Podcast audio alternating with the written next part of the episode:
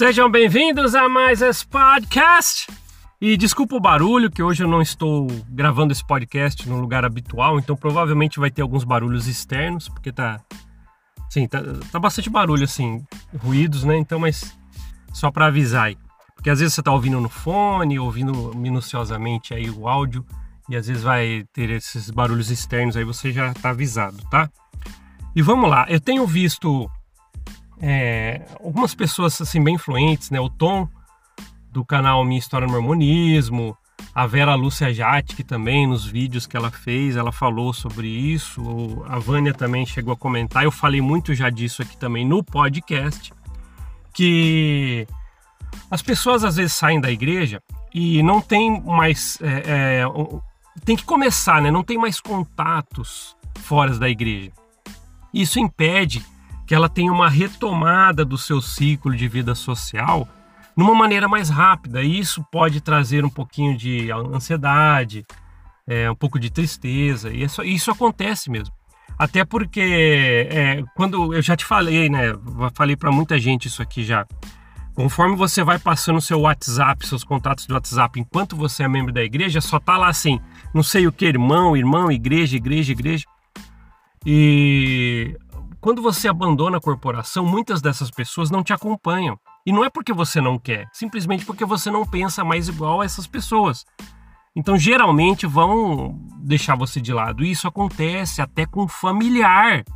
Às vezes você tem pessoas que estão ainda na igreja e são família sua e não te dão mais aquela atenção que você tinha antes, porque você deixou de acreditar nos mesmos que eles né, nas mesmas coisas que eles.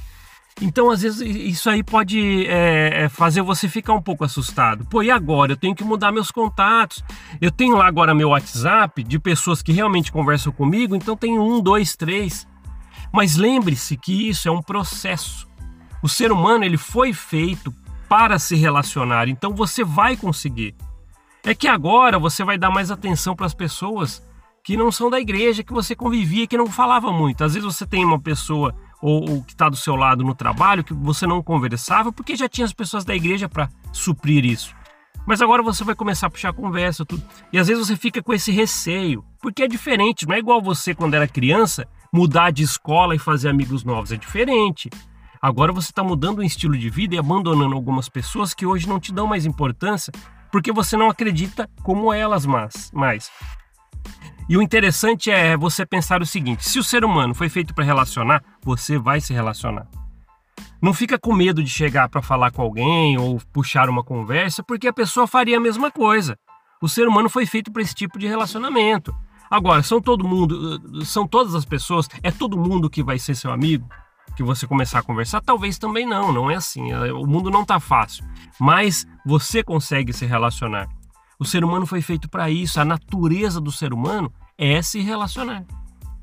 Então, é, não tenha medo da mudança. Sair da corporação foi uma grande mudança e ela continua daqui para frente. A pessoa mais importante da sua vida agora é você. Sabe quando você acorda cedo, vai lá, é, é, olha no espelho? Aquela pessoa é a mais importante. Então você precisa fazer ela ser a personagem principal da sua história. E as pessoas que vão aparecendo são as pessoas que vão agregando. Mas às vezes isso é muito difícil, às vezes você é muito retraído, tem uma baixa autoestima, precisa melhorar isso, tem terapia para isso.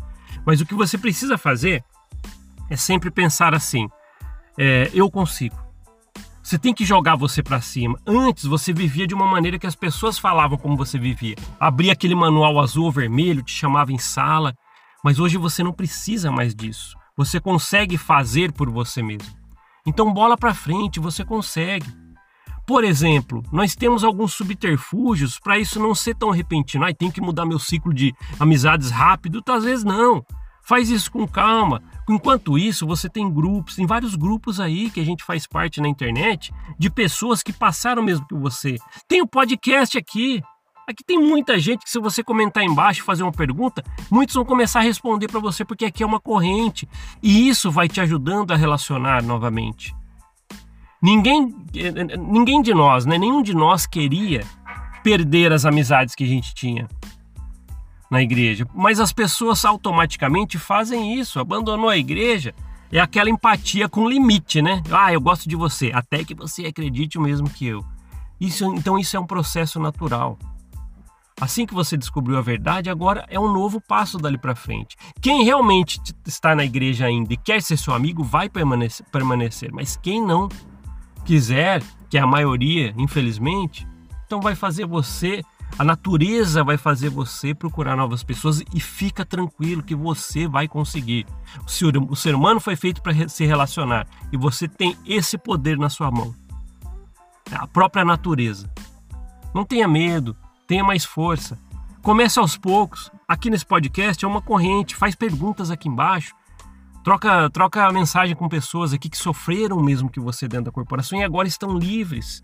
É isso que é legal. A verdadeira empatia é essa. Chame pessoas para conversar. Ah, você passou mesmo que eu, onde você foi e tal. Como é que você foi? Foi mais fácil para você? O que, que você fez? Olha que legal. Tem jeito, sim, de você mudar o ciclo de pessoas que estão ao seu redor e pode começar tranquilamente, porque você não está sozinho nessa. Você não é um peixe fora d'água. Muitos tiveram que passar esse processo e ainda estão passando. Obrigado por ouvir esse podcast. A gente se vê na próxima. Até mais. Tchau, tchau.